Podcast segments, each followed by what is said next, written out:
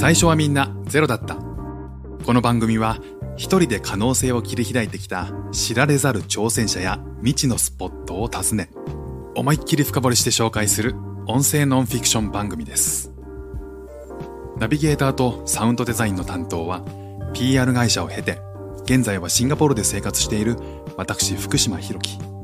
そして取材と原稿はジャンルを問わず規格外な稀な人を追うまれびとハンターとして活動する川内伊代がお送りしてまいります。それでは本日もワクワクドキドキのゼロから始まる物語。どうぞお楽しみください。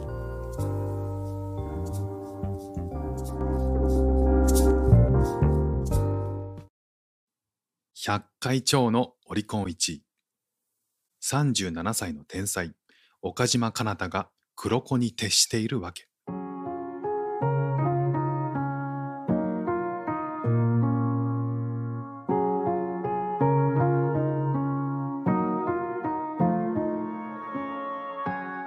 37歳の音楽プロデューサー、岡島かなたさんは、これまで提供した楽曲が100回以上のオリコン1位を獲得している。安室奈美恵、嵐、BTS、TWICE などの楽曲を手掛けているが、当初は自身もステージで歌うシンガーソングライターだった。なぜ音楽プロデューサーという黒子に徹するようになったのか。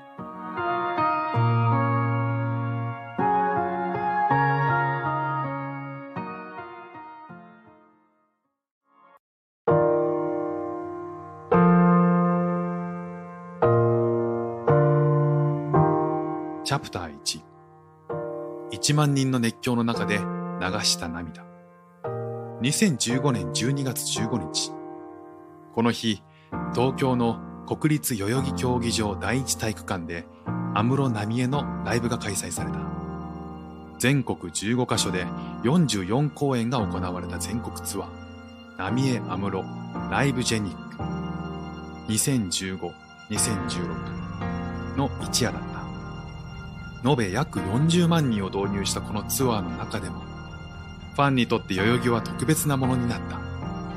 同年9月に安室奈美恵とコラボしたシングル、レボリューションをリリースし、大きな話題を呼んだクリスタル K がサプライズで登場したのだ。照明が落ち、闇に包まれた会場。ざわめきの中、一瞬クリスタル K の映像が映し出される。再び暗転すると、アップテンポな曲のイントロが流れ始め、次の瞬間、安室奈美恵とクリスタル K が舞台に姿を現した。二人にスポットライトが当たった瞬間、悲鳴にも近いキャーという声援が上がり、およそ1万人のファンで埋まった会場のボルテージが最高潮に達した。会場の観客席から二人を見つめていた岡島かなたさんは、クリスタル K が We Got Wings と歌い始める前から泣いていた。涙が溢れて溢れて止まらなかった。童顔で小柄な彼女は完全にファンに溶け込んでいたが、レボリューションの作詞を手掛けた音楽プロデューサーである。16歳から音楽一筋に生きてきた彼女は、バンドのボーカルとして全国を巡り、世界を夢見たこともあった。自分が表舞台に立つのか、黒子になるのか、思い悩んだ時期もある。しかしこの日、自分が書いた歌詞を想像以上の完成度で歌い上げ、会場を熱狂させた二人を前にして、彼女は吹っ切れた。私が小さな机で書いている一文字一文字を、こんなに素敵な表現者が何万人何百万人に届けてくれる。これ以上の仕事ってないよね。私が作る曲や歌詞を聞いて、今日も頑張ろう。今日も生きようって思ってくれたら嬉しいし、最高の表現者を通してそれが実現できるなら、私にとってそれ以上の幸せはない。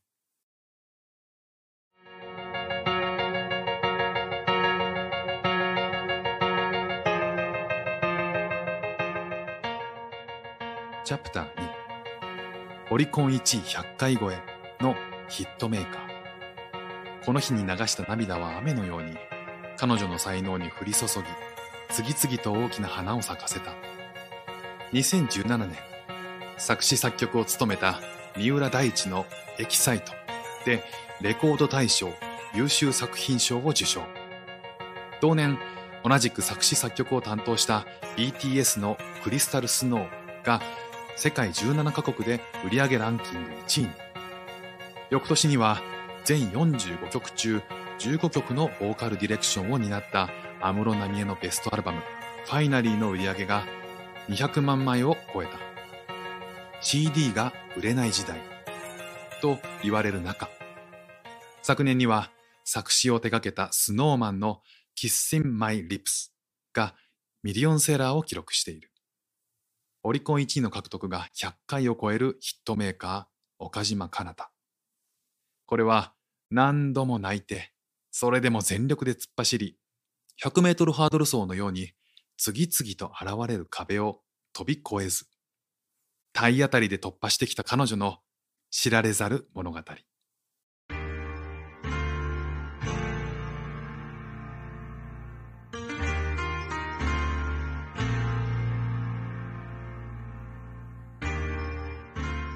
チャプター3人生を変えたカラオケ。1984年。青森で生まれた岡島さんは3歳から8歳までアメリカで過ごした。その後は日本で育ち歌に目覚めたのは中学1年生の7月。期末試験が終わった日に友人たちと出向いたカラオケボックスだった。子供同士でカラオケに行くのは初めてでテンションが上がった女の子たちはミスチル安室奈美恵スピードといった当時のスターミュージシャンの歌を5時間ひたすら歌い続けた。この時、友人たちは岡島さんの素人離れした歌唱力に気づき、驚いたのだろう。利用時間が終わる5分前を知らせる電話が鳴り、ラスト1曲のタイミングで締めを任された。岡島さんが友人たちと相談して入力したのは、ミスチルの Tomorrow Never Knows。情感たっぷりに歌い上げると、友人たちが泣いていた。それからは、ことあるごとにカラオケに行くようになり、岡島さんが Tomorrow Never Knows で締めて、みんなで泣いて終わるのが定番になった。スピードの My Graduation を歌った時も、それぞれの恋や友情、学校生活に思いを馳せて、涙、涙。友人たちからもっと歌ってとリクエストされたり、歌った後に喜ばれると岡島さんは嬉しくなると同時にほっとした。それまで自分に全然自信がなくて、何のために生きてるのかわからなかったし、むしろ自分がいることが世の中や世界に迷惑じゃないかって思ってたんです。でも、歌うことでみんなから求められていると感じることができたし、みんなが楽しんでくれる、喜んでくれるなら、もっと歌いたいって思うようになりました。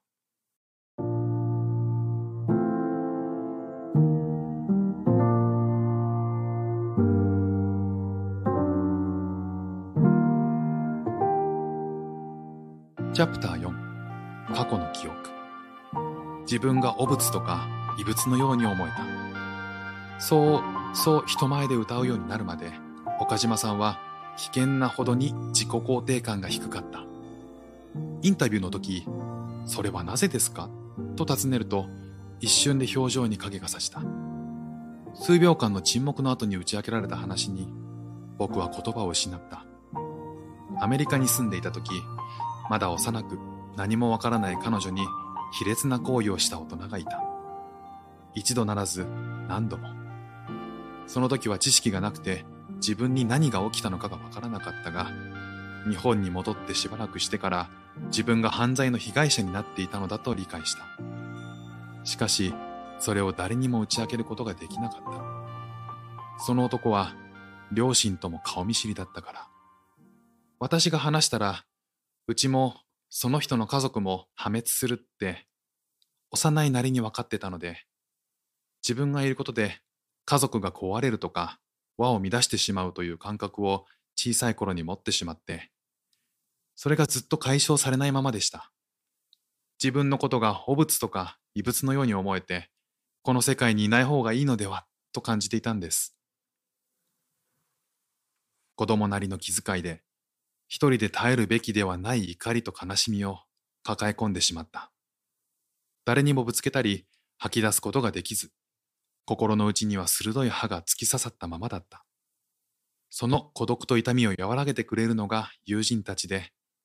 友人たちを歌で喜ばせることで、岡島さんは初めて自分の存在を肯定することができた。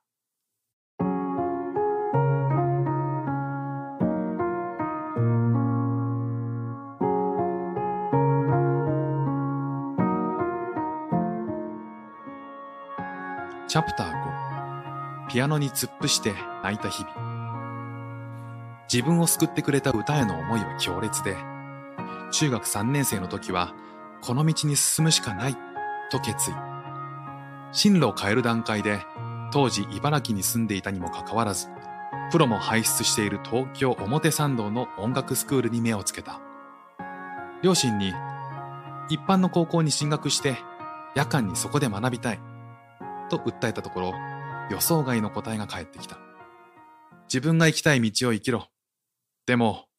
自由を与える代わりにサポートはしない。想像もしなかった父親の言葉に混乱したものの、よく考えたら一理あるな、と納得した。歌に人生をかけようと決めていたのに、なぜ高校で関係のない勉強をしなければならないのか。それに、スピードは14歳でデビューしたんだから、私も早く動かなきゃ。17歳で武道館デビューだ。と、中学生ならではの勢いで、自宅から片道2時間かけて表参道に通うことを決めた。2000年の春だった。それからしばらく後、岡島さんは学校のピアノに突っ伏して毎日泣いていた。自分の才能に限界を感じて、というわけではなく、寂しくて、高校に進学しなかったことを後悔していたのだ。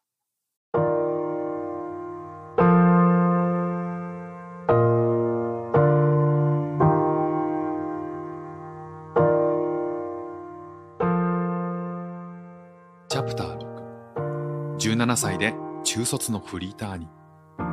入学してから気づいたんですけど授業が週に4回。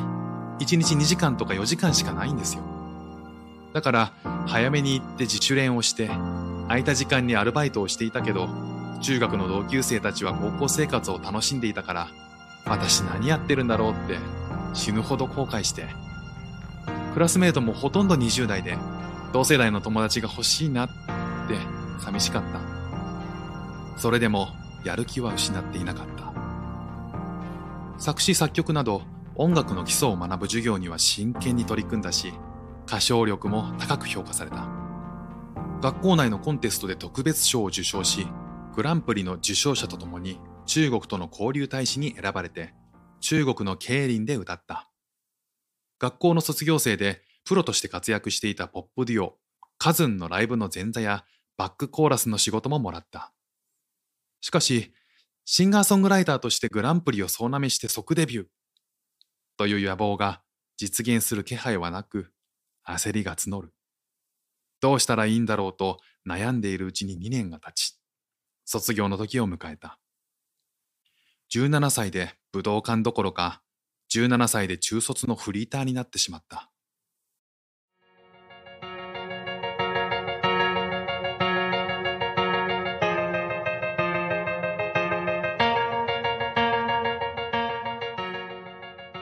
チャプター7漫画みたいな貧乏生活。そこで方向転換。学校で出会った先生のもとで、個人的に音楽の勉強を続けつつ、バンドのメンバー募集の張り紙を見て連絡し、3人組バンドのボーカルに就いた。今度の目標は、世界中のフェスに呼ばれる存在になる。それからは、練習とライブとアルバイトに明け暮れる典型的なバンドマン、いや、バンドガールの生活になった。バンドを続けるのはお金がかかる。練習するにはスタジオを借りなければいけないし、ライブは集客のノルマがあって、チケットを買い取り、売りさばく必要がある。ノルマに達成しなければもちろん自腹だ。いくらアルバイトをしてもお金が足りない。この頃は漫画のような貧乏生活を送っていた。先輩が当時60円のマクドナルドのハンバーガーを10個買ってくれた時にはこれで2週間は食っていける。と、冷凍保存。日常食になっていたコンビニのおにぎりの味にも飽きて、渋谷にある中華料理屋のダクトの前にさりげなく立ち、そこから吐き出される中華の匂いをおかずにしておにぎりを頬張ったこともある。もし僕の友人が同じことをしていると聞いたら、やはり60円のハンバーガーを10個プレゼントしただろう。そこまでしてもバンドの人気が出れば報われるが、3年で空中分解。ごめんなさい、と頭を下げて脱退した。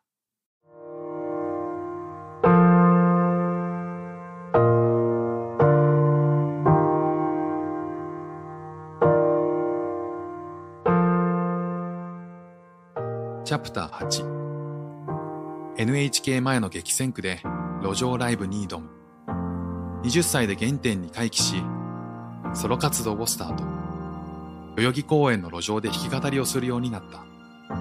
当時は路上からデビューしてブレイクしたシンガーソングライター川島愛の影響もあり路上ライブの全盛期中でも代々木公園の NHK 前は激戦区で10メートルに1人は歌っている人がいたという。そこに乗り込んだ岡島さん。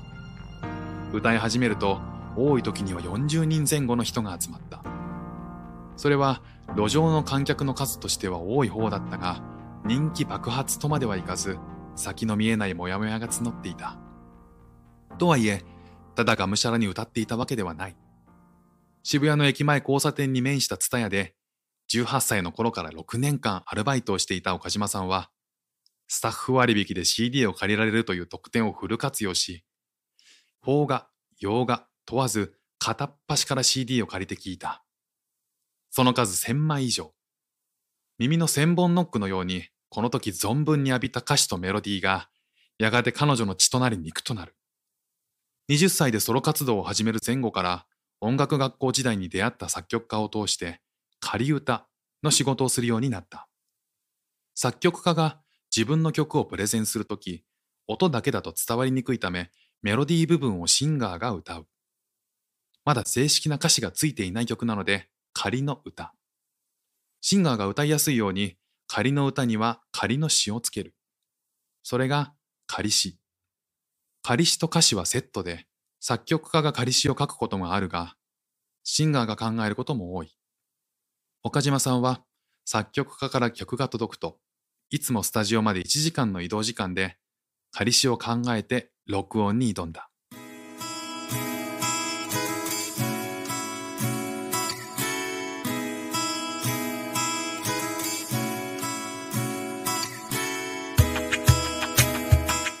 チャプター9音楽の仕事なら何でもやりたい駆け出しの頃この仕事は交通費別で1曲2000円。移動時間も含めたら時給数百円レベルになる。それでも岡島さんは音楽の仕事なら何でもやりたいと依頼があれば2つ返事で引き受けた。そこから追い風が吹き始める。岡島さんの仮歌を聴いた音楽事務所が、この子いいね、と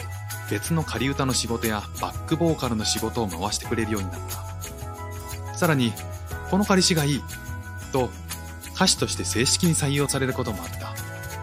そのうちに仕事の単価が5000円に上がり、やがて1万円になった。音楽業界でもうワンステップ上の仕事としてコンペがある。今回の取材で初めて知ったことだが、音楽業界、特にポップスに関しては曲も歌詞もコンペで決まるのが主流。ごくごく一部の有名作曲家、作詞家、あるいは音楽プロデューサーの場合は指名で仕事が入るが、それはかなりの知名度を得て初めて得られるものなのだ。岡島さんから聞いたよくある仕事の流れを紹介しよう。まず、アーティストを抱えるレコード会社から依頼が来る。この冬の代表曲になるようなクリスマスソングを。というふわっとしたものから、新しく出る口紅のタイアップソングまで今までのアーティストの世界観を裏切るような大人っぽい内容で、というある程度具体的なものまで、その内容は様々だ。レコード会社から作詞家、作曲家、それぞれ一人に依頼をしたら指名の仕事になり、例えば小室哲也など作詞作曲を一人で担う人も多い。複数に声をかけた時はコンペになる。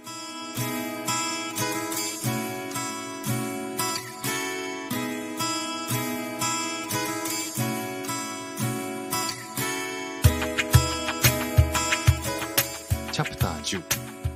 全敗すれば収入ゼロ。音楽業界の厳しさ。コンペはレコード会社が選んだ数名で行われることもあれば広く参加者を募ることもある。先に曲が決まる場合はその後に歌詞を。先に歌詞が決まるときは、後から曲を募集する。多い時には、夏っぽいテンポの速い曲を。という依頼に対して、200以上の曲が集まり、その中からレコード会社がベストだと思うものを選ぶ。ちなみに、コンペの時点ではギャラは一切発生しない。100回のコンペに参加しても、全敗なら収入ゼロ。正式に採用されてから音楽出版社と印税契約を結ぶので、アーティストの作品として世に出された時に初めて収入を得る。印税契約とは、簡単に言うと、1曲売れるたびに一定の割合の金額が作詞家、作曲家にシェアされること。どれぐらいの割合になるのかはケースバイケースだが、調べてみたところ、CD で楽曲をリリースする場合、平均的には販売価格の1.5%程度が作詞家と作曲家それぞれの収入になる。1000円の CD なら1枚売れたら15円。100万枚なら1500万円。作詞、作曲を一人で担えば、これが3000枚になる計算だ。これに二次使用料も加わる。最近の楽曲は配信もされるので、ストリーミング再生数、ダウンロード数なども加算される。もちろん、新曲が発売されたものの全く売れないというケースもあり、その時は2週間かけて制作しても著作印税の収入が8000円ということもあります。と岡島さん。これが労力に見合うと思うかどうかは、その人次第で、嫌ならやめて違う仕事を探すという世界だ。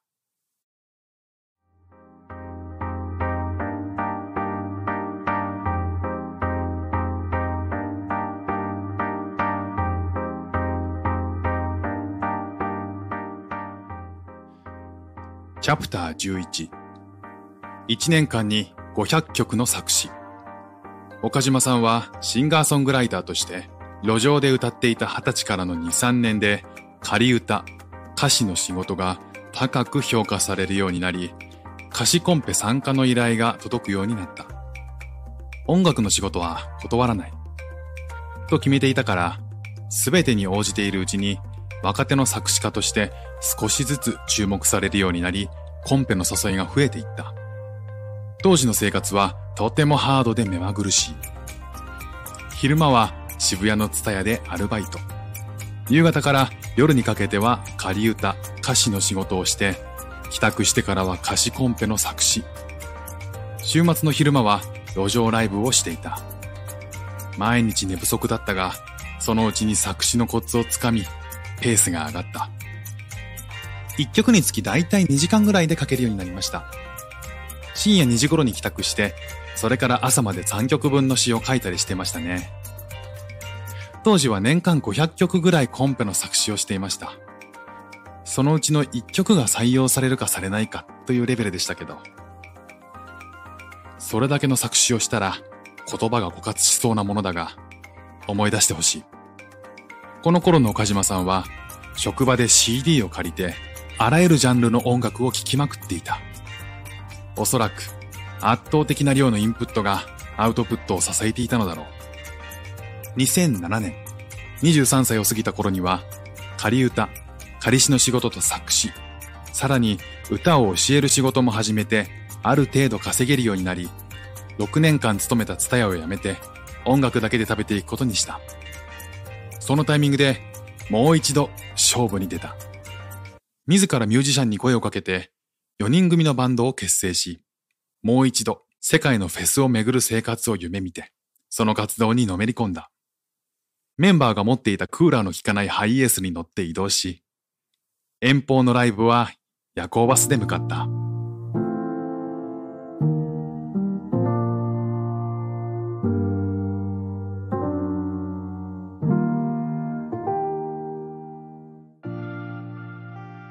チャプター12安室奈美恵、スティール・マイ・ナイトから始まる快進撃。ポップスとブルースと R&B を掛け合わせた感じの濃いめのバンド。はしかし、思い描いたようには売れなかった。コアなファンはいたものの、ライブのチケットが完売して会場がパンパンになったのは解散ライブが最初で最後だった。その一方、作詞コンペでは採用されることが増えて自信を深めていた。作詞家として一躍脚光を浴びるきっかけになったのも安室奈美恵だった。著名な音楽プロデューサー、ジェフ・宮原と組んで書いた歌詞が採用され、Steal My Night として2009年にリリースされると驚くほどに仕事の依頼が増えたという。それまでは地道なコンペ生活でしたが、あの安室さんに書いた岡島という感じで仕事の内容が濃くなりました。指名で依頼をもらうことも増えましたし、コンペもあらかじめ人数を絞ったハイレベルなものに声をかけてもらえるようになって、スティール・マイ・ナイトが発売された時、岡島さんはまだ25歳。当時も今も20代半ばで国民的歌手と仕事をする作詞家は珍しい。新進気鋭の作詞家とバンドのボーカル、という二足のわらじ生活で、日々はあっという間に過ぎていった。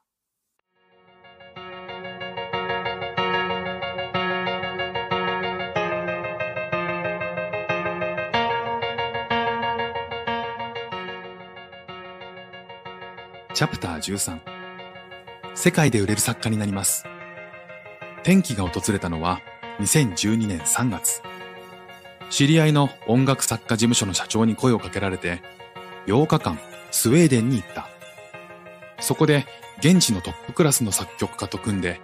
毎日ゼロから1曲作り歌詞を載せてレコーディングまでするというコライトに挑んだ。午前中にスタートしてスタジオを出るのは夜中。観光する余裕など全くないスケジュールだし、会話がすべて英語で苦労もあったものの、音楽を愛する者同士、何の制約もなく自由に音楽を作るという時間は刺激的な上に心の底から楽しいと思えるもので、岡島さんは雷に打たれるような体験でとにかく最高の日々でした。と振り返る。ちなみに、コライトは遊びではなく、作った楽曲を現地の音楽事務所に提案したり、コンペに提出したりしてビジネスにつなげる取り組みで、皆真剣勝負。忘れがたき8日間をもう一度味わおうと、その年、岡島さんは3回も投稿し、コライトにのめり込んだ。そのうちに、とても大切なことに気がついた。私、中学校1年生の時のカラオケがあってから、人前でパフォーマンスするのが好きだし、それが使命だと思っていたんです。だから自分はステージの上に立ってなきゃいけないと思ってたんですけど、コライトをしてたらみんなでああでもない、こうでもないと言いながらアイデアを出し合う時間が一番好きなんだってことに気づいたんです。バンドをやっていたのもみんなで曲を作るのが楽しいからだって。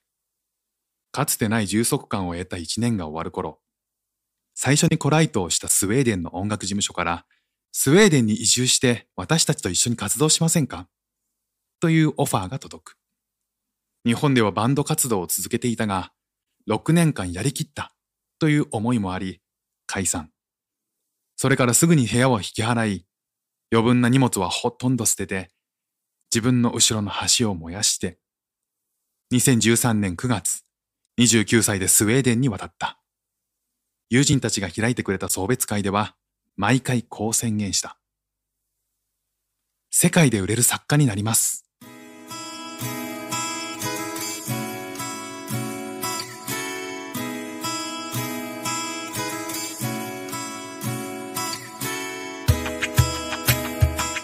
チャプター14作詞作曲の養分になったコライトそれから数週間後岡島さんは誰もいないスタジオで突っ伏して泣いていた。自分の力不足を思い知らされたから。ではなく寂しかったから。自分でも音楽の学校に入った16歳の時から何も変わってない。と呆れながら半年ほどは不安定な時期を過ごした。日本から行った時はお客さんだからみんな優しいんですよね。でも、現地に行った同じ立場で、ある意味ライバルなんです。それに思った以上に一人の時間が多くて、ルームメイトも意地悪だったりしたから、想像していた生活と全然違うっていう気持ちもありました。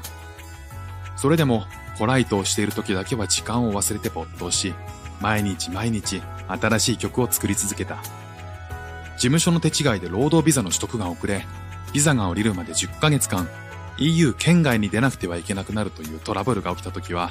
イギリスやアメリカに飛んで、現地でコライトをした。事務所が相手を紹介してくれることもあったが、コライトをした相手が、岡島かなたっていう面白い日本人が来てるからコライトしてみなよ。と友人につないでくれることも多かった。音楽業界は狭い。OK, welcome! と迎えてくれたミュージシャンの中には、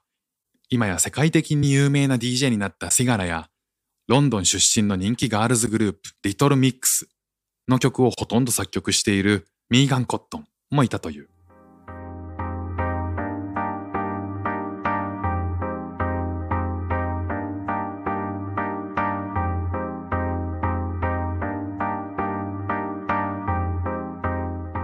チャプター15今や音楽業界で知らぬ人のいない存在に無事にビザを取得してスウェーデンに戻ってからも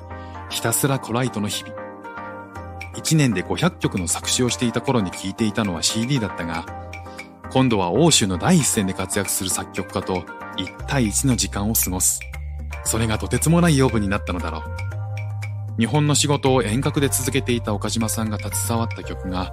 話題になる機会が増えた。2014年、ドラマ、ディアシアターの主題歌で、オーストラリア出身の歌手、シャネルが歌ったハピネスがヒット。韓国の人気アイドル、少女時代のアルバム、ラブピースでは、作曲家として名を連ね、同年の日本ゴールドディスク大賞でアジアのベスト5アルバムに選ばれた。そして冒頭のシーン。父親の体調が悪化したのを機に帰国した岡島さんは、2015年12月に開催された安室奈美恵のライブに足を運んだ。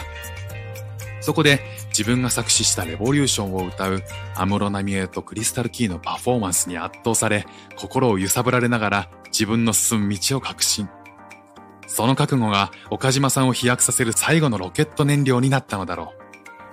以来、次々と話題作の作詞や作曲を手掛け、今や音楽業界で知らぬ人のいない存在になった。と書くと大御所感があるが、彼女はまだ37歳。歌の世界で生きていく。と心に決めて、16歳から無我夢中で駆け抜けてきたから、今がある。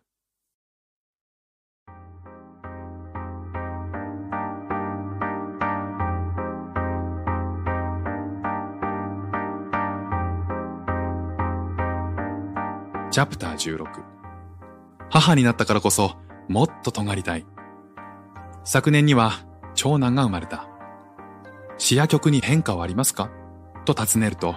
いつも笑顔の岡島さんの目にキュッと力がこもった。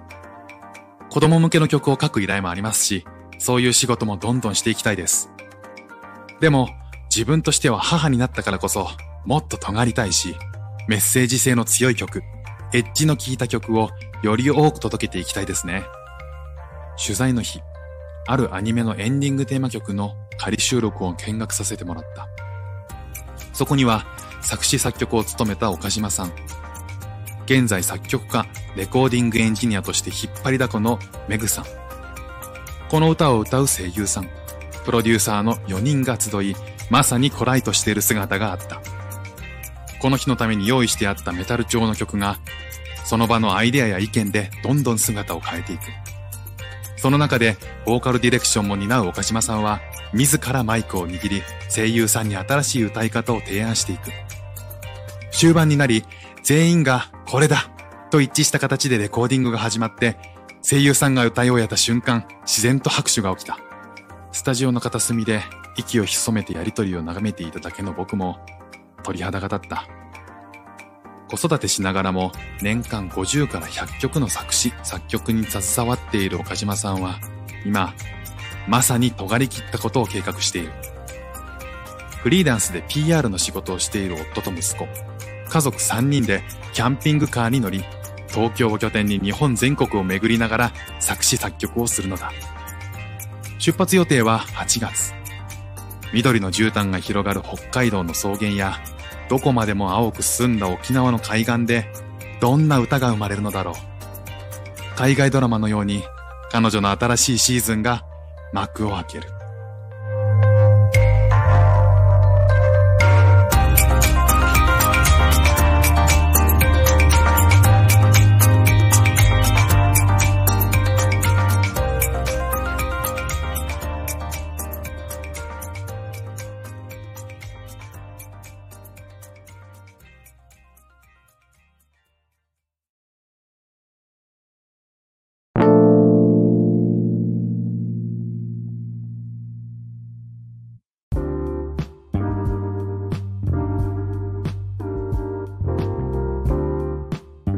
内容は、プレジデントオンラインで2021年7月27日にアップされた記事です。よかったらサイトの方も覗いてみてください。